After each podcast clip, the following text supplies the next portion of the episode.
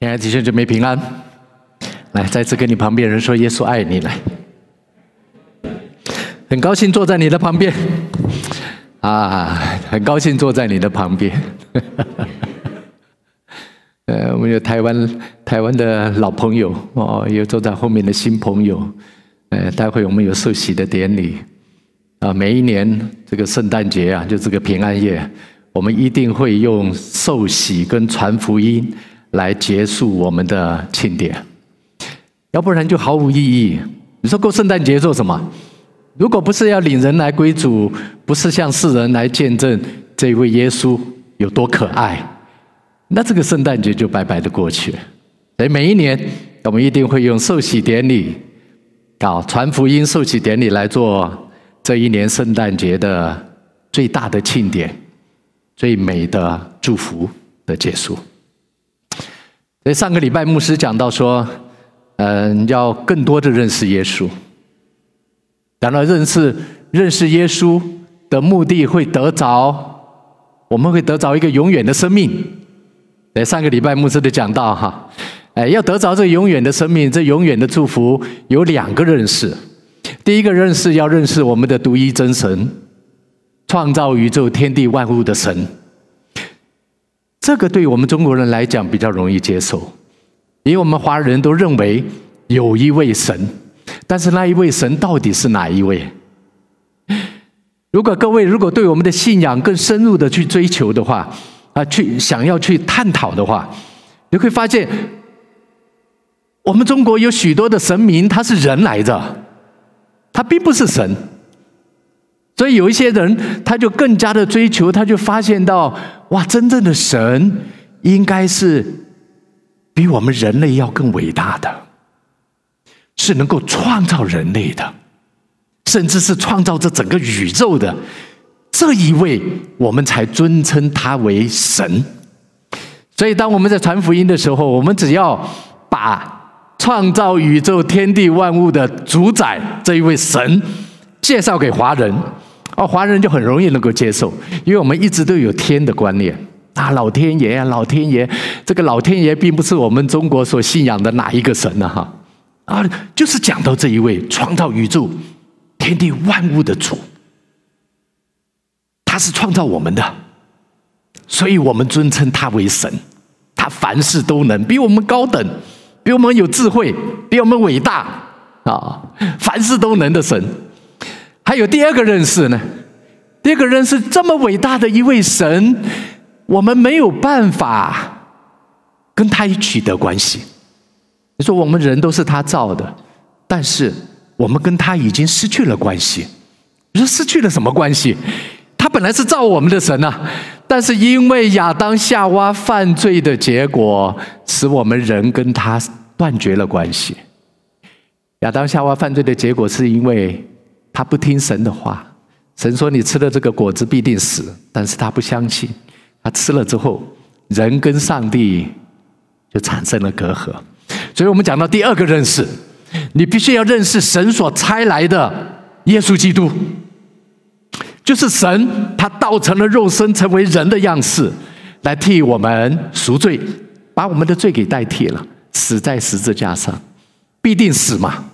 神说。你犯罪的话，你吃了那个果子必定死。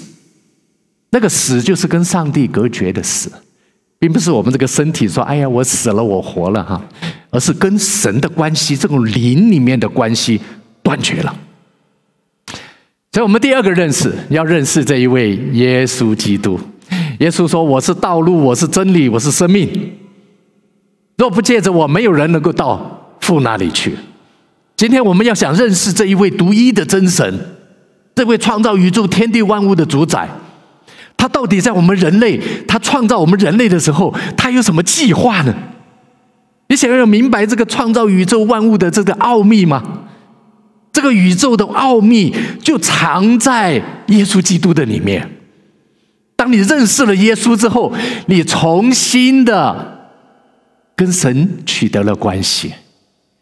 这一个关系，我们叫做重生。第一次的生是跟爸爸是从母亲的肚子里生，我们是从人生的，我们是属于人。但是第二次的生呢，叫做重生 （born again） 的生，是从神而生的。所以我们能够明白神的事情。那今天基督徒很有智慧，很有聪明哦。但是我们这个智慧聪明是明白天地宇宙奥秘、人生存的目的、人生活的价值，这个奥这个智慧。倒不是说，哎，我考清华，我考北大，我考哈佛，然后我考常春藤的学校，倒不是那个智慧。这个世上有名有位的、有聪明有智慧的人，认识神的也不多，因为他们自认为他们很聪明很智慧，他已经知道了，但是他却不认识上帝。我们讲的这个智慧是认识神的智慧，而上帝又给了我们他的智慧。所以，我们这些软弱、本来笨笨傻傻的人，我们居然充满了神的智慧。哇！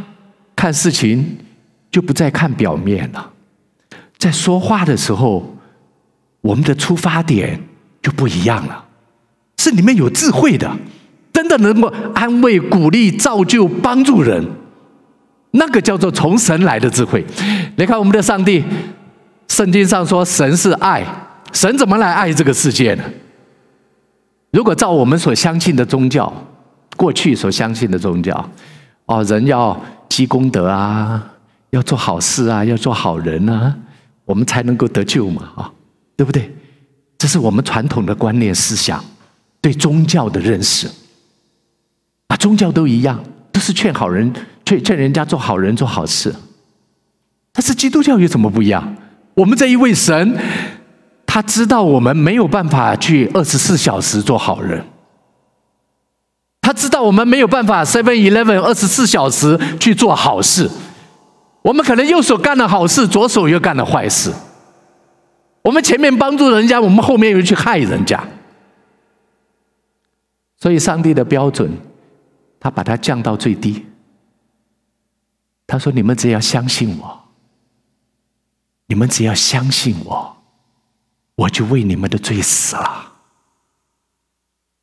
我知道你活不出来一个得胜者的生命，我知道你没有办法不去犯罪，但是我呢？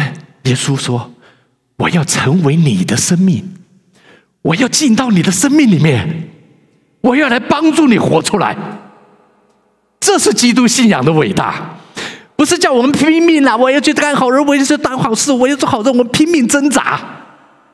结果还做不到，但是这一位神说：“来来来来来，你要相信我，我要成为你的生命，这个生命才是最重要的，你才能够活出来，不是外面的教导。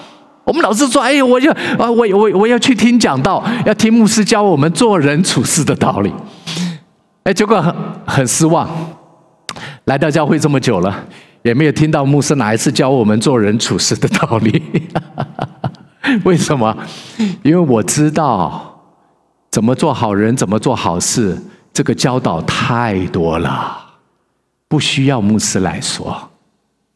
我一直要教你们，你要得着神的这个生命，让你所知道的这一些知识，能够真正的活出来。这个叫做生命之道。不是教出来的，是神生出来的。基督徒不是教出来的，我们是从神而生的，重生一个新的生命出来的，那才能够真正的活出来。我们所知道的善，我们所知道的好。今天我们要得着这个永生，得着这个祝福，要有两个认识：一个是认识这创造宇宙独一的真神。爱我们的神。第二，我就是要认识耶稣基督，他是道路，他是真理，他是生命。我觉得生命是最重要。所有东西如果没有一个神的生命在进在我们里面，我们所知道的这一些，我也仅仅是知道，但是我却做不到。反而越听牧师讲道，你心里面内疚感越重。你越听牧师讲道，哇！你那种，你你你那种自己怪自己那种，那那种心里的难过越加重。为什么？因为我做不到啊！我越听我越难过，到最后怎么样？大家就跑了。我还是不要听吧。我如果不听的话，我心里比较平安。原来是来到教会里面，我们希望我我心里面能够得到平安。但是来到教会里面，听到牧师讲到这些仁义道德啊，哇，这么高，这么高尚啊，呃，心里面更加的难过，还是不听算了。所以你可能来到我们教会，牧师不会跟你讲什么仁义仁义大道理啊，哈，怎么做好人，怎么去大做好事。我只是讲到我们要来信靠着这一位神。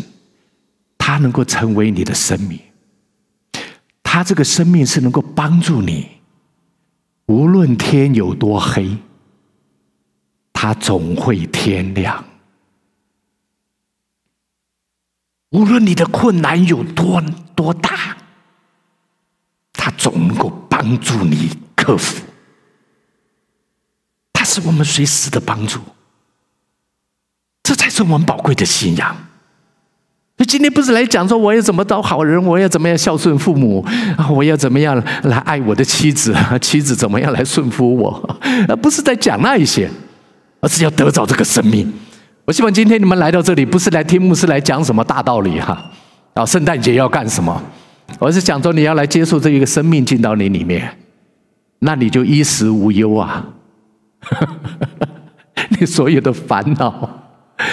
你衣食无忧，不但是你吃喝拉撒睡没问题啦，而且你这一生，你都可以将你的劳苦重担、你的担心忧虑，都可以交给他的。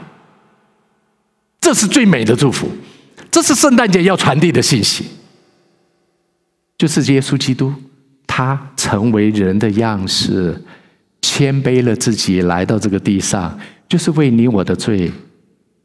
他死在十字架上，他没有罪，他没有犯错，但是他愿意牺牲他自己。有一个故事是这样讲的：有个爸爸，他是看是是一个铁道铁道的工人，就看看那个平交道啊，那个火车开过去哈，开过去要要把那个栅栏放下的那个工人。但是这一位父亲呢，这一个这一个先生呢，哈，这位弟兄。他所看的不是那个普通的平交道啊，停看厅的平交道，而是他是看守的是在一个河上面，一条河上面。如果那个火车开过来的时候，这个这个铁道啊，这个轨道必须要把它转转到这个铁轨上。那平常呢？平常因为这个船只要开行呢，这个轨道是把它打直的。所以两边呢是悬空的，等到有火车要来之前，他这个爸爸必须要按下那个铁道的按钮，底下一个很大的马达，就要把这个桥呢把它扳正，让这个火车能够顺利的通过。这个弟兄，他就是看铁道的一个工人，很爱主，也是教会里面很好的童工。他的儿子呢？他就这么一个儿子，哇，很乖巧，很聪明。只要每天放了下了课呢，哈，就来找他爸爸玩。而且放了假，哈，也都也都围着他爸爸到处跑。这个有一天就在这个假期的时候，他的爸爸也是跟往常一样，很高兴的，哎，带着孩子在在他工作的这个岗位的附近玩。就后来玩着玩着，火车来了。这孩子说：“爸爸，爸爸。”那个火车来了，火车来了，他的爸爸就赶快冲到冲到他的他的那个控制室里面，要把要把这个桥墩把它搬回来，要按下去那个按钮，这个桥墩转回来。结果这个父亲就赶快冲到那个桥墩，冲到那个控制室要开那个开关。当他要开那个开关的时候，他突然发现他的儿子不见了，他的儿子不见了。他是听到他的儿子掉到掉到那个那那个转桥的那一个控控制的一个一一一个坑里面，在那里叫爸爸爸爸来救我。他的孩子不小心掉到那个桥墩转回来的一个控制的一个坑的当中，在那里爬不出来。那一列火车就要到桥前面了，他的父亲必须要做一个决定：我是要叫我的儿子，我是要救我的儿子，让这整列火车冲到河里去，还是要牺牲我的儿子，让这一列火车上面的人能够平安的回家呢？那是一个圣诞节的假期，这个父亲在那里挣扎，他没有办法去救那个儿子，但是那个火车已经来了，在那最后的一刻，这个父亲还是决定按下了按钮，那个桥墩就照着往常就转回到原来的位置，他的儿子就死在里面。火车开过去，在火车里面，坐在火车里面的人，嘻嘻哈哈，高高兴兴啊！我我要我要我要去逛百货公司，晚我晚上要参加圣诞 party，哦，我我们要怎么样去庆祝新年？在火车上面的所有人，他们不知道这个孩子。一位父亲是牺牲了他的儿子，救了整列的火车。所以这个父亲说：“难道你们不在乎我儿子为你们死了吗？难道你们不在乎我的儿子为了你们牺牲了吗？”今天同样的，我们的天父上帝也在跟我们说同样的话。他在说：“世人啊，难道你们不在乎我的儿子为你们牺牲了吗？”这是圣诞节传递的消息。当然，圣诞节是我们全家团圆呐，过年呐。啊，啊彼此感恩的日子很美好，但是我如果我们忽略了天赋上帝的爱，他将他的独生子为我们的罪牺牲，这牺牲的爱，为的就是要拯救我们，让我们有幸福的生活，让我们能够活出人生的意义跟价值，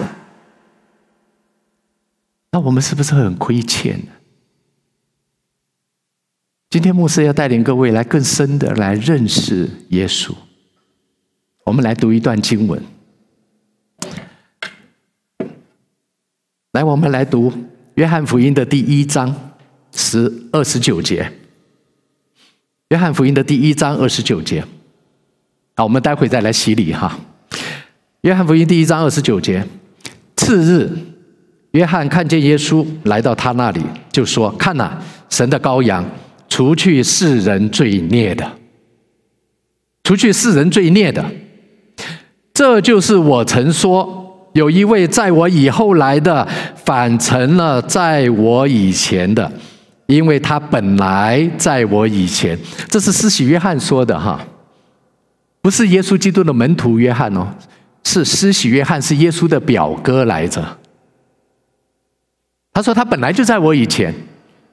他是神的羔羊，那个羔羊就是为我们献祭的。在这里讲的这个羔羊，以色列人只要一讲就知道，就明白，是代替世人罪的牺牲的那个羊羔，就是亚伯拉罕以撒，亚伯拉罕要献以撒，结果上帝在旁边预备了一只羊羔，呃一只公羊，来给亚伯拉罕献给上帝，那个代罪羔羊。他说：“看呐，这一位耶稣就是那一个带罪的羔羊，就是我以前说的啊，他要来，他本来就在我以前，我先前不认识他，如今我用水施洗他来啊，为要叫他显明给以色列人。约翰又做了见证，他说：我曾看见圣灵仿佛鸽子从天降下，住在他身上。我以前不认识他，只是那差我来用水施洗的，谁差了耶稣啊？谁差了施洗约翰？天父上帝。他对我说：“你看见圣灵降临下来，住在谁的身上，谁就是用圣灵施洗的。我看见了，就证明是神的儿子。”施洗约翰是整本圣经当中第一位为耶稣做见证的人。他说：“他就是神的儿子，耶稣基督，就是那一位救世主。”好了，后来我们看见这一位施洗约翰，他又说了下面的话。我们看马太福音第十一章第一节，耶稣吩咐完了十二个门徒，就离开那里。往各城去传道教训人。约翰在监里听见基督所做的事，就打发两个门徒去问他说：“那将要来的是你吗？还是我们等候别人呢？”马太福音的第十一章的时候，这个施洗约翰啊，已经被抓到监狱里去了。施洗约翰为什么被抓到监狱里去呢？这要讲到施洗约翰这个人呐，哎，他他他有一个他有一个职分叫做先知，先知就是讲上帝的话，先知就是不看人情面的，跟我们现在这些牧师不太一样。我们这些牧师传道人啊，很会讲人的话，很会安慰人。但是呢，这古代的先知他们是不讲情面的。你知道他犯了什么错吗？他居然去跟当时的西律王，当时的国王说：“你这样做是不对的。”这个国王做了什么错事啊？这个国王娶了他弟弟的老婆。国王啊，把他弟弟的太太给娶回来了。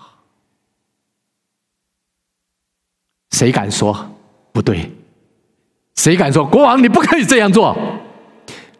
连他自己弟弟都不敢说，结果说你就是杀头啊！你看这个国王昏君来着哈，哎，连他弟弟的老婆他都不放过。结果这个慈禧约翰，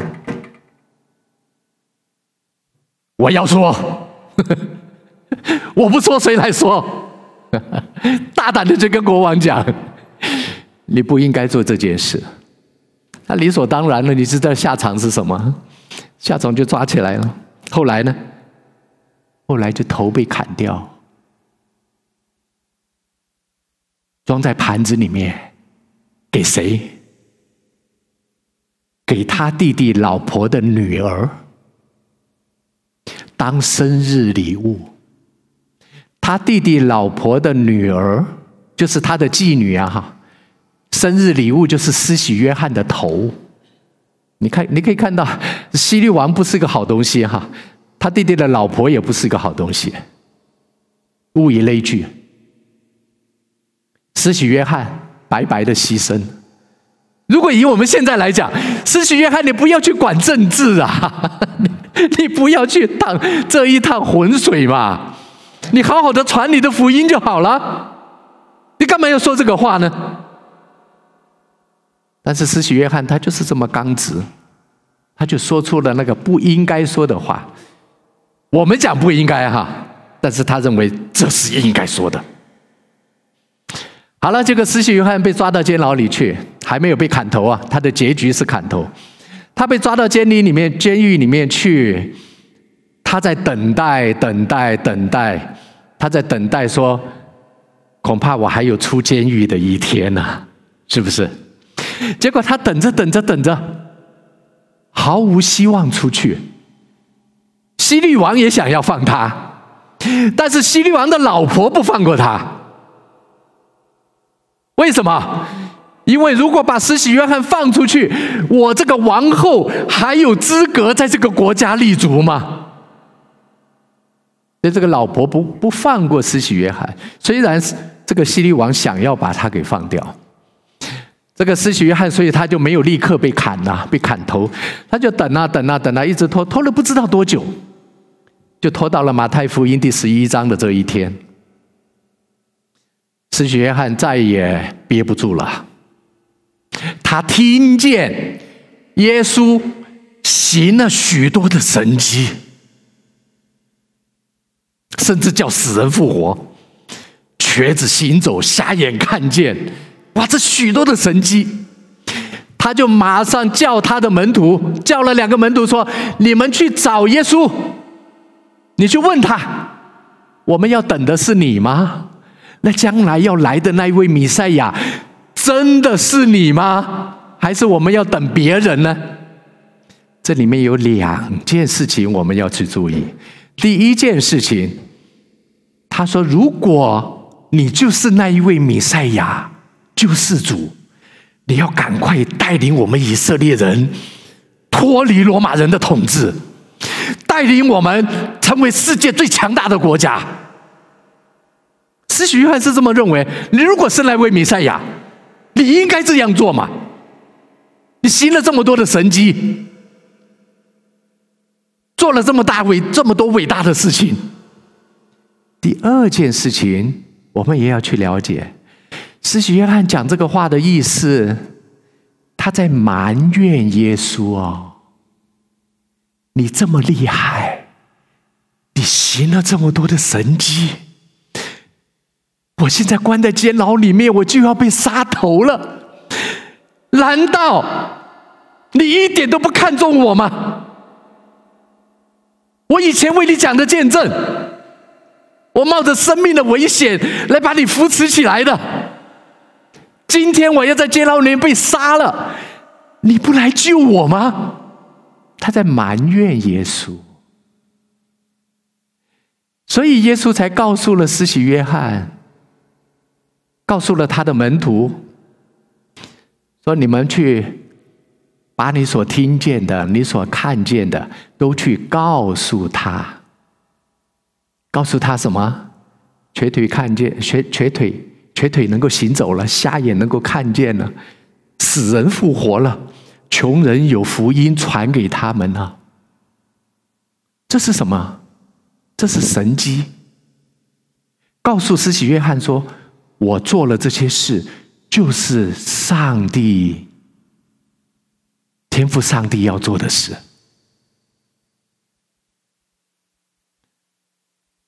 上帝使摩西。知道他的法则，叫以色列人晓得他的作为，这是什么意思？上帝让摩西知道他做事情的法则。今天一件神迹发生了，五饼二鱼的神迹发生了，啊，对，五块饼两条鱼。让五千个人吃饱了，所有底下的人都要叫耶稣来当王啊！因为唯有这一位弥赛亚能够解决我们民生的问题，我们肚子能够吃饱了，我们就能够打仗啊！我们不用去耕田种地了，我们就可以去打仗啊！这才是我们要的王。今天要选台湾的总统。如果能够让台湾的老百姓都有饭吃，都不用去工作，五饼二鱼就这样子每一天供应你，你要不要选我当国王 啊？不，当国王当总统，你们不用去上班了，不用去上班，每天拿五块饼两条鱼来，我再祝福一下，你们就有得吃，全台湾老百姓都有得吃。你会不会选我当总统啊？你可能会说：“哎呀，牧师。”那个五块饼两条鱼，吃那个臭咸鱼不好吃了，外起来讲外的王品牛排比较好。当时所有的人看见了这个神迹之后，他们没有想到，他们没有认为行这个神迹是上帝对我们的爱，对我们的怜悯，他舍不得我们这一群人。就在这个荒郊野外，为了听讲道，在那里挨饿受冻啊！所以耶稣才说：“你们呐，你们来找我不是因为看见了神迹呀，你们是因为肚子吃饱了，吃饼得饱而来的。”这是牧师要讲的下一段经文。在前面我们看到施洗约翰，哎，他本来是为为耶稣做见证的。他是第一个来见证耶稣的人，说：“看哪，这就是神的羔羊，除去世人罪孽的。”但是当他遭遇到苦难、关到监牢的时候，他就改变了想法。今天我们要认识耶稣，他到底仅仅是让我能够吃饱的神？他是祝福我身体健康，保护我事业顺利，祝福我们全家人幸福美满的上帝，还是他是这一位永恒的主宰？他在我的生命里一定有最好的安排。我相信他对在我身上所做的每一件事情，一定都有他美好的旨意跟祝福。即使我生，我死，我得着了，我失去了，我都相信这上帝一定在我的身上，这是他美好的计划。就是保罗说的：“我啊，我是属无论生是死，耶稣基督都是我的神。”今天你对我们的上帝认识是在哪里？是吃饼得饱的上帝。吃饼得饱的耶稣，行神迹祝福我们的耶稣，还是你认识他就是那一位神？你知道我们天父上帝对我们的爱是什么？他所爱的，他必大声的说，管教。他一定让我们能够活得更美更好。能够彰显出那真善美，那种阿嘎佩无条件的爱给活出来的，所以他就必须要经过一些的苦难，让我们来经历他。施洗约翰，当他遇到苦难的时候，他就对神产生了怀疑，他就对神产生了抱怨。今天苦难。有两个功用，苦难让许多不认识上帝的人、不认识神的人，他缩短了他的距离，让他们能够认识这一位上帝。今天我们在座的这个 Fiona，待会要受洗，他在二零一九年他就遭遇到一个苦难，那个苦难是他身体很健康，就突然他发现了。他回到中国，他发现他脑袋里面长出了许多的瘤，脑瘤，完全没有预备，完全不可思议，说怎么会长到脑瘤？啊，结结结果到医院里面去，就立刻发了那个病危通知单，哈，寄给他的女儿，啊，说他的母亲要做这个手术，开颅的手术，很有可能就在手术台上失去生命。你绝对不能够想象，好好健康的一个人，好好完全健康的一个人，只是回国去度假，结果就身体不舒服，去做一个检查，脑袋里面长瘤了，而且面对的就是病危通知单，要死了。哇，这个女儿就放下她的工作，把她很好的工作就抛放下，嗯，连她那个谈了好几年恋爱的男朋友都丢下。他就会去照顾他的母亲。母亲开了一次刀，没有解决问题，又开了第二次。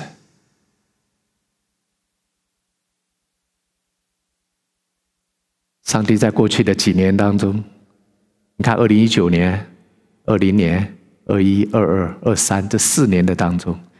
你看到他现在能够勇敢的起来走路，你知道那个复健的过程有多痛苦吗？他开完刀之后就瘫痪了，不是开完刀人就好好了，没有，要一步一步重新学习走路，连说话都要学，痛苦啊！以至于今年他的女儿把他带到教会来，当上个礼拜牧师跟他讲说：“Fiona，你要把握机会受洗啦！”他一口就答应了。因为他经历这个苦难之后，他知道生命不是在我们人的手里啊。我们不能够以以仗说：“哎呀，我很有钱，我有我很有健康。”苦难能够把一个人缩短了他跟神的距离。他一口就答应，因为他走过这条路。很多人没有走过，你跟你讲，你也不会相信。哎呀，那是别人的事，跟我有什么关系？但是苦难还有另外一方面，它会让像施洗约翰这一类的人远离了神。上帝啊，我这么爱你，我摆上我的生命时间，我我来服侍你。你怎么让这个疾病临到我的身上？你怎么会让我出车祸？你怎么会让我破产？你怎么让我开除了呢？失去学业了呢？反而让我们这些坚信爱主的人，我们怪罪上帝，怪罪耶稣，我们离开，我们怀疑，就像施洗约翰一样。如果我们更深的认识神，如果我们更深入的认识这一位主耶稣基督，我们就不会在这种患难艰苦的当中，像施洗约翰一样去怀疑、去怪罪我们的上帝。我们会满心的感恩说：“神啊，你从来不会做错事，你一定在我的生命里面有最美好的祝福。我相信我这个苦难。”是对我有益处的。虽然当我们在说这个话的时候，我们会掉着眼泪，我们会在神的面前趴倒，但是我依然相信，这就是我们的信仰，这是不一样的。你知道，这样的信仰是带领我们进入到永恒，带领我们进入到神永远的荣耀的里面的。这是最美好的见证。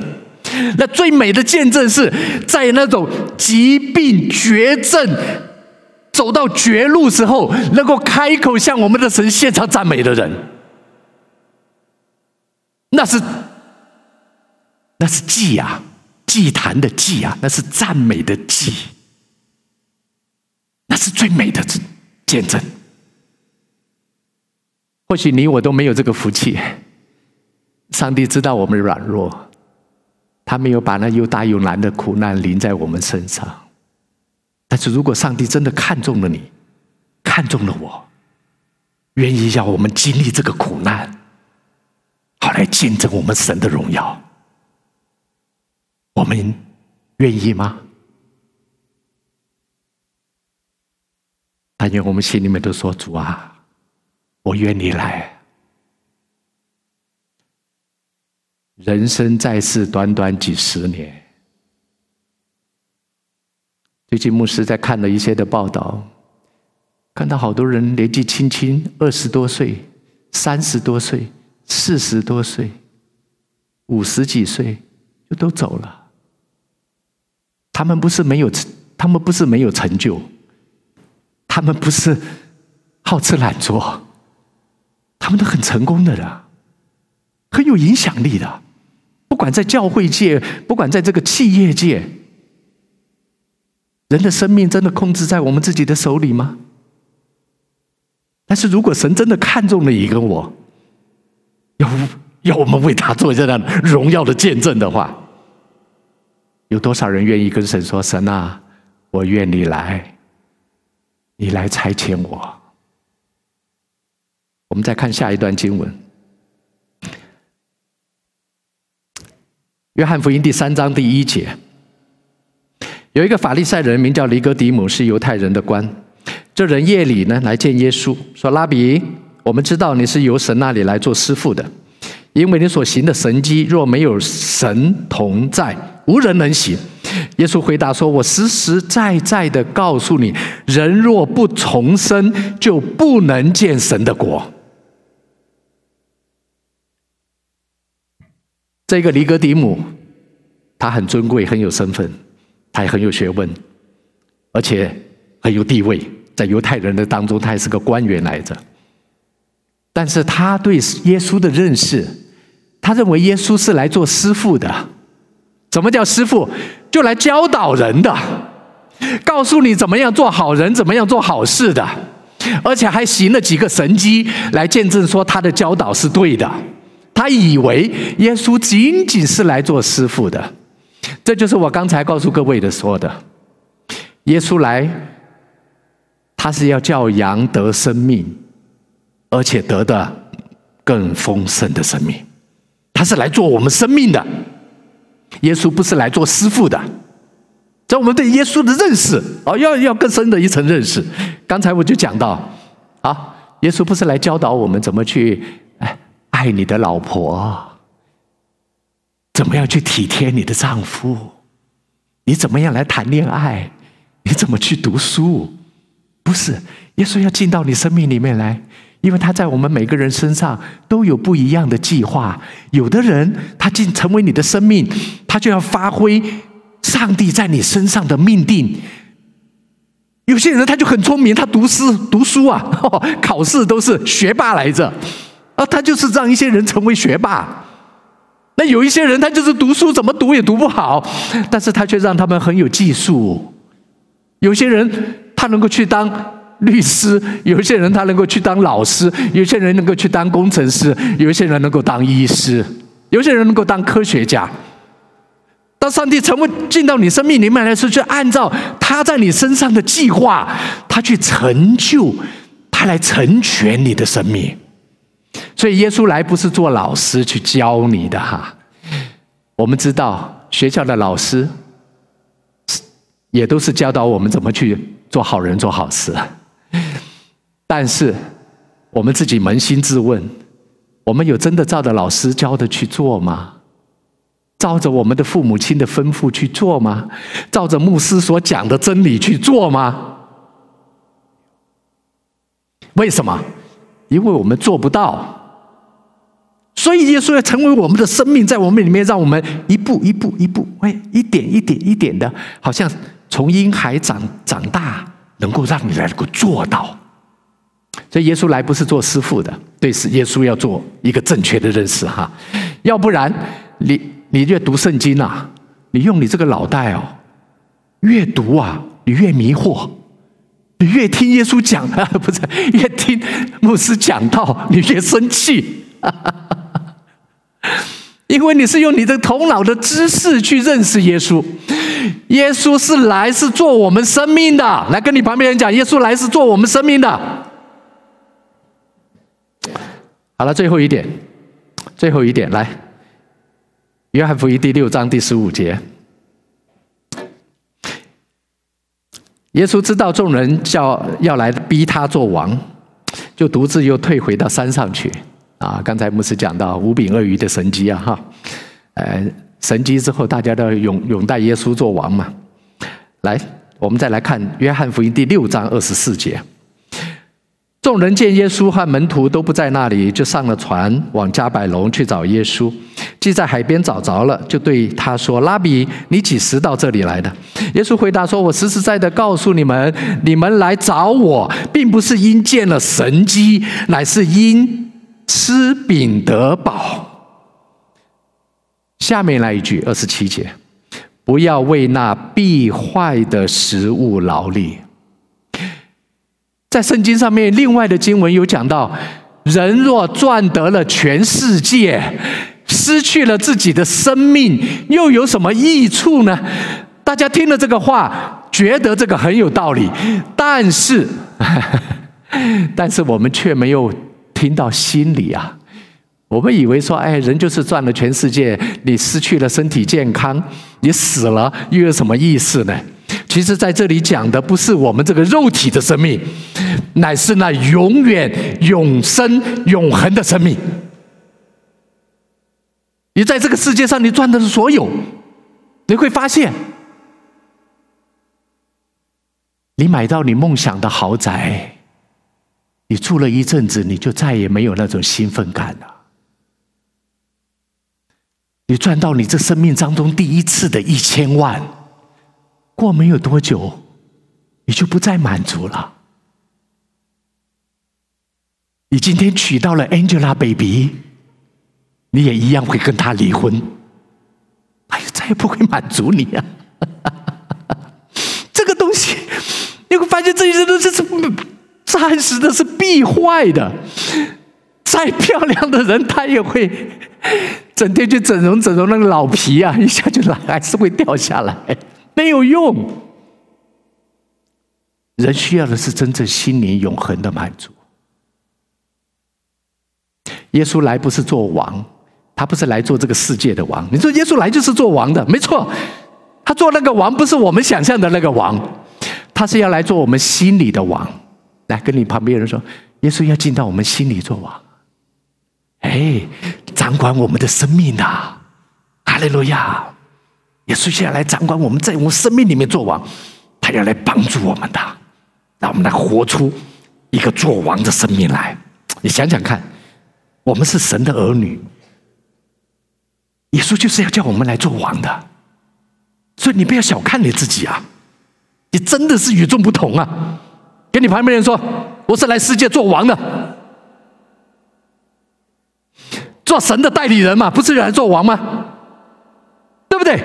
我们是小基督啊，我就是来这个世界来做王的啊、当然有小王有大王嘛哈！在我们天桥教会，我们的台南天桥有一个有有一个弟兄啊哈，他每次要叫人家说啊尊贵的大王，他不当小王。他要做大王，今天我们来地上就是来做大王，就是成为神的祝福的。神就是要透过你我生命来彰显他的爱的。这是圣诞节，我们要对耶稣更深的认识。两个认识：认识独一的真神，认识耶稣基督。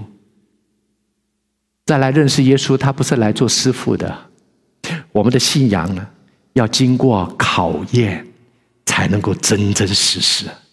最后，耶稣要来我们的心里做王，将来他还要再来审判万民的。来，我们一起来，请要受洗的弟兄姐妹来到台前来，啊，牧师要来为他们来受洗。